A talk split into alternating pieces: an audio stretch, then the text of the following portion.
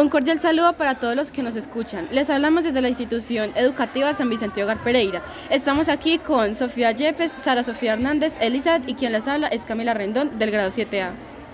Hoy vamos a hablar sobre el lombricompostaje, vamos a responder preguntas y mucho más. Seguimos con una breve entrevista a Sara Sofía. La fuente donde sacamos toda la información es de Wikipedia. Sara, ¿qué es el lombricompostaje? El lombricompostaje es un proceso en el cual se utilizan lombrices para descomponer materia orgánica y convertirla en un fertilizante llamado vermicompost. ¿En qué consiste el lombricompostaje? El lombricompostaje es un proceso donde las lombrices descomponen la materia orgánica convirtiéndola en abono. Natural. ¿Cuáles son las propiedades del lombricompostaje? El lombricompostaje tiene varias propiedades beneficiosas. Se trata de un abono natural rico en nutrientes como nitrógeno, fósforo y potasio. Además, mejora la estructura y fertilidad del suelo. Aumenta la retención del agua y promueve el crecimiento de las plantas. ¿Cómo se producen las lombrices? Las lombrices se reproducen por medio de reproducción sexual.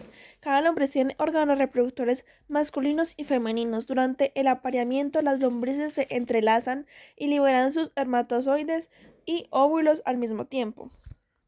¿Se puede usar el lombricompostaje en estado puro? Sí se puede utilizar el lombricompostaje en estado puro. El lombricompostaje es un proceso natural en el cual las lombrices descomponen los residuos orgánicos y los transforman en compost rico en nutrientes y materia orgánica. ¿Cuál es la temperatura óptima para el ciclo del lombricompostaje? El ciclo del lombricompostaje es óptimo en una temperatura que oscile entre los 15 grados centígrados y los 25 grados centígrados. ¿Cuál es el ciclo de la lombricompostaje? El ciclo del lombricompostaje cuenta con varias etapas. En primer lugar, se prepara el sistema proporcionando un contenedor adecuado con buen drenaje y ventilación.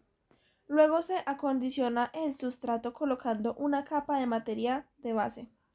A continuación se introducen las lombrices al contenedor. Durante la etapa de alimentación y cuidado se proporcionan restos de comida y otros materiales orgánicos a las lombrices, evitando alimentos ácidos, grasos o salados, carnes y lácteos. ¿Qué deben comer las lombrices? Como ya habíamos dicho, las lombrices se alimentan principalmente de materia orgánica en descomposición.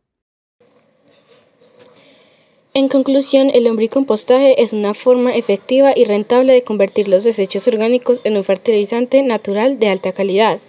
Este proceso tiene numerosos beneficios para el medio ambiente y la salud del suelo y puede ser implementado de manera fácil y versátil.